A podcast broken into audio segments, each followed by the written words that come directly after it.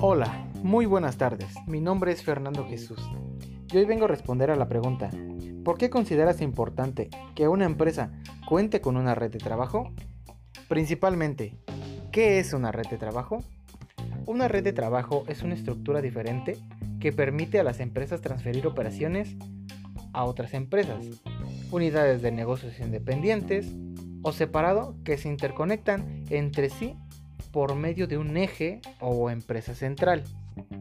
Para mí es importante que una empresa cuente con una red de trabajo, ya que en esta pueden almacenar cierta información de la empresa, la cual la mayoría de los trabajadores pueden tener acceso hacia ella.